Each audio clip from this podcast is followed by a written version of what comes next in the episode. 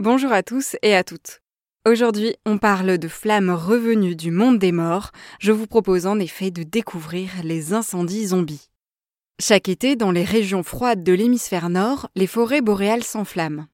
Des incendies se déclenchent et brûlent des zones plus ou moins étendues de la forêt. C'est un phénomène normal que connaissent bien les forêts boréales du Canada, de Russie ou encore d'Alaska. Ces feux libèrent des éléments nutritifs contenus dans le sol, ils permettent également la germination des graines de certains conifères dont les enveloppes ne s'ouvrent que sous l'effet de la chaleur des incendies. Ils permettent aussi de faire de la lumière pour les jeunes pousses, assurant ainsi un renouvellement des arbres. Bref, ces feux font partie de la vie des forêts et tous s'arrêtent normalement avec l'hiver. Tous sauf les feux zombies. Ceux-ci couvent toute la saison froide sous une épaisse couche de neige. Il résiste aux intempéries, aux températures glaciales. Il n'est pas rare de descendre à moins 40 degrés Celsius dans ces régions, mais ça ne pose pas de problème aux feux zombies. Et au printemps, alors que personne ne les attend, ils renaissent littéralement de leurs cendres et repartent de plus belle. Mais comment ces feux zombies peuvent-ils brûler tout un hiver sous la neige? Eh bien, les forêts boréales ont ce qu'on appelle un sol tourbeux, riche en matière organique, comme du bois mort et de la mousse.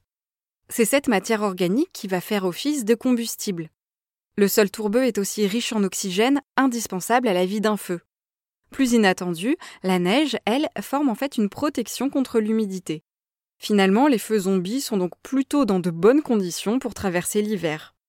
Mais sont-ils vraiment aussi inquiétants que les zombies, marcheurs blancs et autres morts vivants qui peuplent notre imaginaire? Alors ce phénomène est encore peu étudié.